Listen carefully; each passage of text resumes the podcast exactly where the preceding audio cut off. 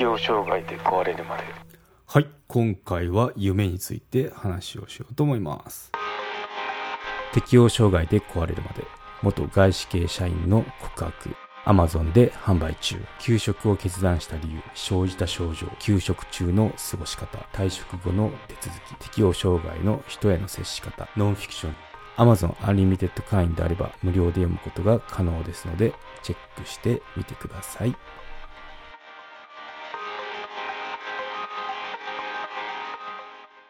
夢についてですね。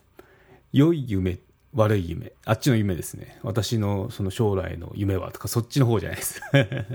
そんなもん聞いてどうするんだってなっちゃいますからね。はい。心理学的な話をしようと思います。うん。まあ、夢を見ますよね。うん。まあ、その中で、まあ、いい夢だったな、悪い夢だったなと、まあ、その二つに分けられたりすると思うんですけど、まあ、その、その、なんだろう、夢から分かる心理状況っていうので、興味深いものを見つけたんで、話をしようと思いますね。はい。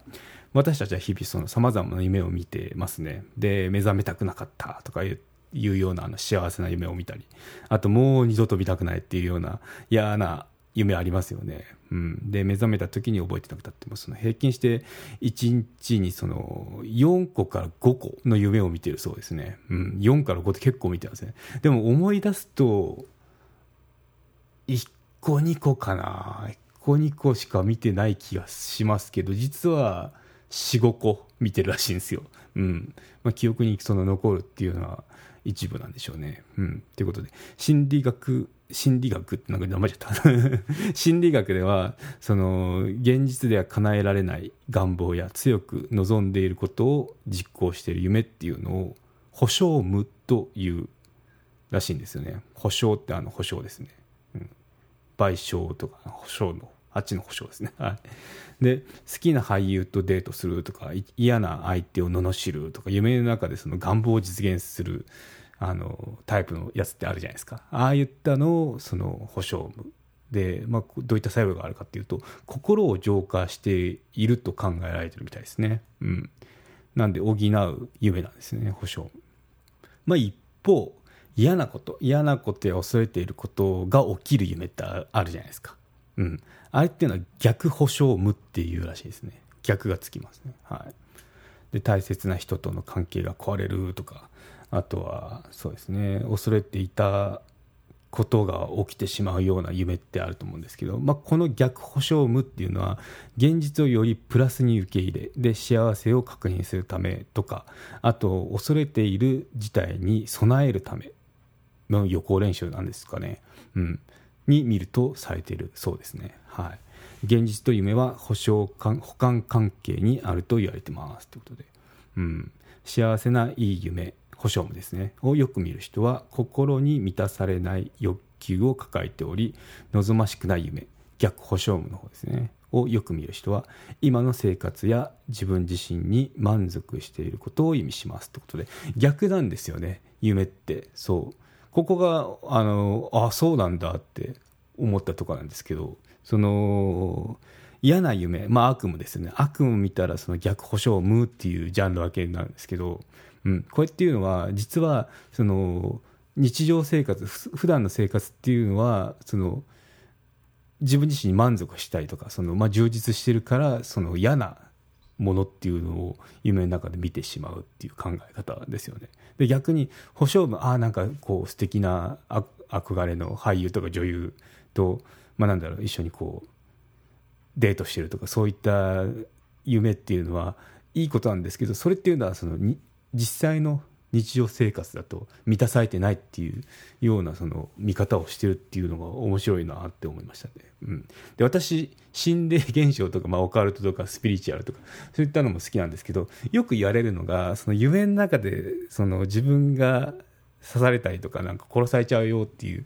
時ってあの実はそれっていうのはそう夢占いとかあるじゃないですかあれにハマった時あってあの調べてたんですけどああいったその結構その夢だけ見ると自分がそのまあ痛い目に遭ってるんでよくない夢かなっていうと逆なんですよね。あれっていうのは結構あの教じゃなんなんていうの良い夢ってされてますよね。定義付きだと、うん、結構夢占いとか見てみるとあのそう書かれてたりしますんであの興味あれば見てみてください。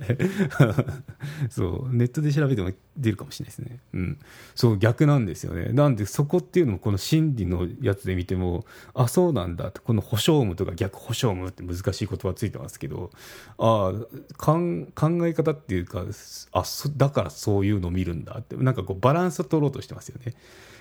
日常的に満たされてればその悪いような夢っていうのを見てで満たされてなければ今度いいものを夢で見させるっていうなんかこの陰陽の関係じゃないですけどそういう風なバランスを取ってんだってへえって思いましたよね。うん。そう。まあどっちにしろそのまあ保証無だろうが逆保証無だろうが。でその心心じゃない夢は心を浄化してくれるっていうそこでこうや本当にバランス取ってるんですよね。うん。面白いなと思って。うん。そう。なんかここでスピリチュアルとなんだ心理学がつながったぞって私はなんか思ったとこなんですけどね。はい。まあそんな感じで。うん。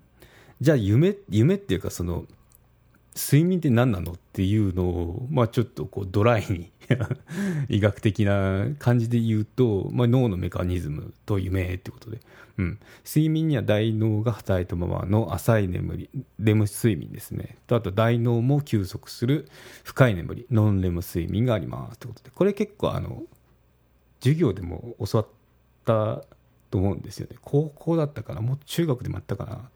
ノンレム睡眠とレム睡眠。保健体育かな生物じゃなかった気がする。うん。まあその有名ですよね。ノンレム睡眠レム睡眠。でその周期っていうのが約90分と言われてますね。でこれがあの繰り返されますよ。じゃあ夢を見るってどのそのタイミングですか？っていうとレム睡眠ですね。レム睡眠ってことは浅い眠り。まあ大脳は起きたまままあ大脳が働いたままかな。働いたままの状態でその見るそうですね。うん。なのでなんだろう復習でしたね。学生時代の。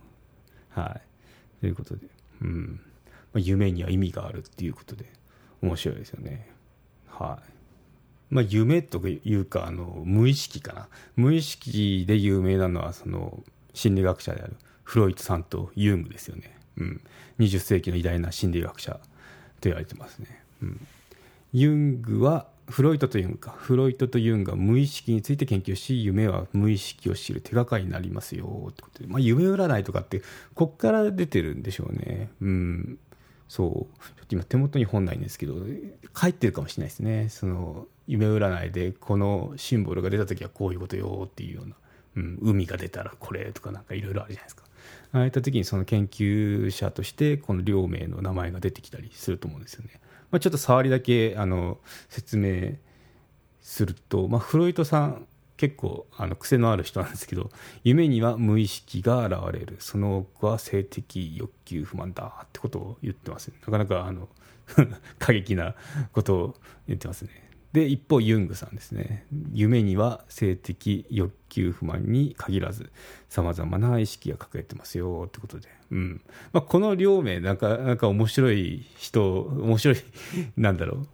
ことを言っててどっちかというとフロイトの方かな、うん、それについてちょっと話をしようと思いますねなかなかこの内容が内容なだけにあの無料版でお伝えできない感じですねはいということでよろしければサブスクの方であのサブスクの登録の方あの検討してみてください。アップルのポッドキャストでやってますね。はい。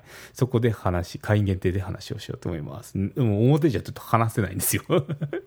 そう。うん。はい。ということで、無料の方はここまでになります。はい。ここまで。